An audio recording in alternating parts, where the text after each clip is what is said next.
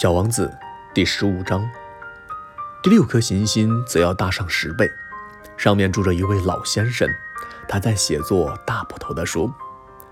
瞧，来了一位探险家。老先生看到小王子时叫了起来。小王子在桌旁坐了下，有点气喘吁吁。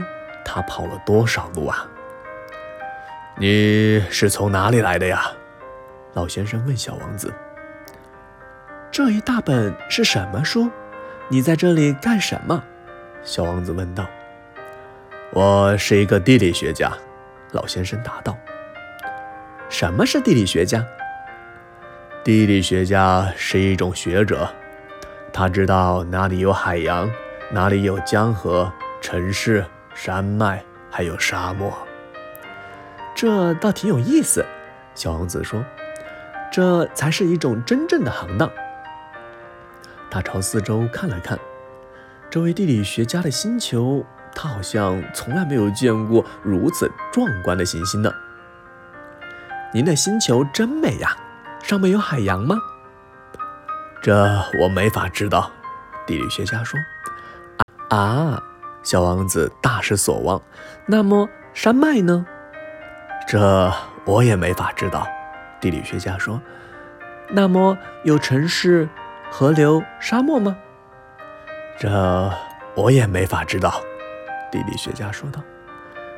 可，您不是地理学家吗？一点也没有错，但是我不是探险家，我手下一个探险家都没有。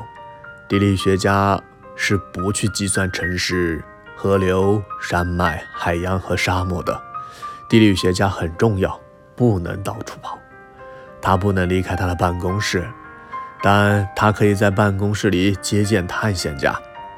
他询问探险家，把他们的回忆记录下来。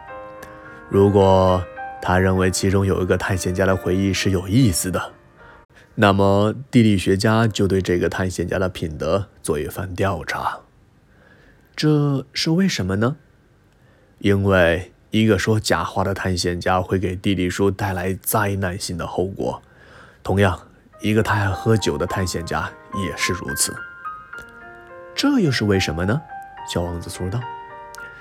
因为喝醉了酒的人会把一个看成两个，那么地理学家就会把只有一座山的地方写成了两座山。哦，我认识一个人，他要是敢探索的话，可能是一个不好的侦探员呢。小王子说道。这。是可能的，因此，如果探险家的品德不错的话，就对他的发现进行调查。去看一看吗？不不，那太复杂了。但是要求探险家提出证据来，例如，假使他发现一座大山，就要求他带一些大石头回来。地理学家忽然忙乱起来。哦，正好。你是老远来的吗？你是一个探索家，来给我介绍一下你的星球吧。于是，已经打开登记簿的地理学家削起了他的铅笔来。他首先用铅笔记下探险家的叙述，等到探险家提出了证据以后，他再用墨水记下来。怎么样？地理学家询问道。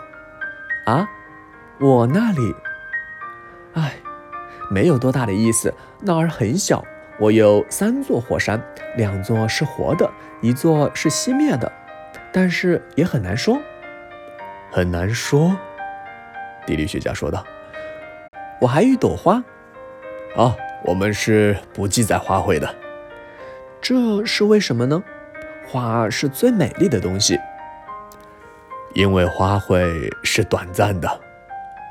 什么是短暂？”地理学书籍是所有书中最严肃的书。地理学家说道：“这类书是从不会过时的，很少会发生一座山变换位置，很少会出现一个海洋干涸的现象。我们要写下永恒的东西。但是熄灭的火山也可能再复苏的。”小王子打断地理学家：“请问什么叫短暂？”火山熄灭也好，苏醒也好，这对于我们这些人来讲都是一回事。对我们来说，重要的是山，山是不会变换位置的。但是，短暂是什么意思呢？小王子再三的问道。他一旦提出了一个问题，是从不会放过的。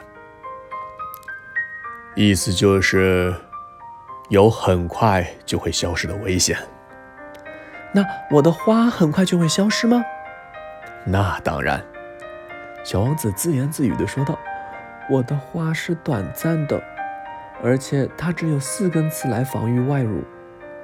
可是我却把它独自留在家里。”这是他第一次产生了后悔，但是他又重新振作起来。您是否建议我去看些什么？小王子问道。地球这颗行星，它的名望很高，地理学家回答说道。于是小王子就走了，他一边走，一边想着他的花。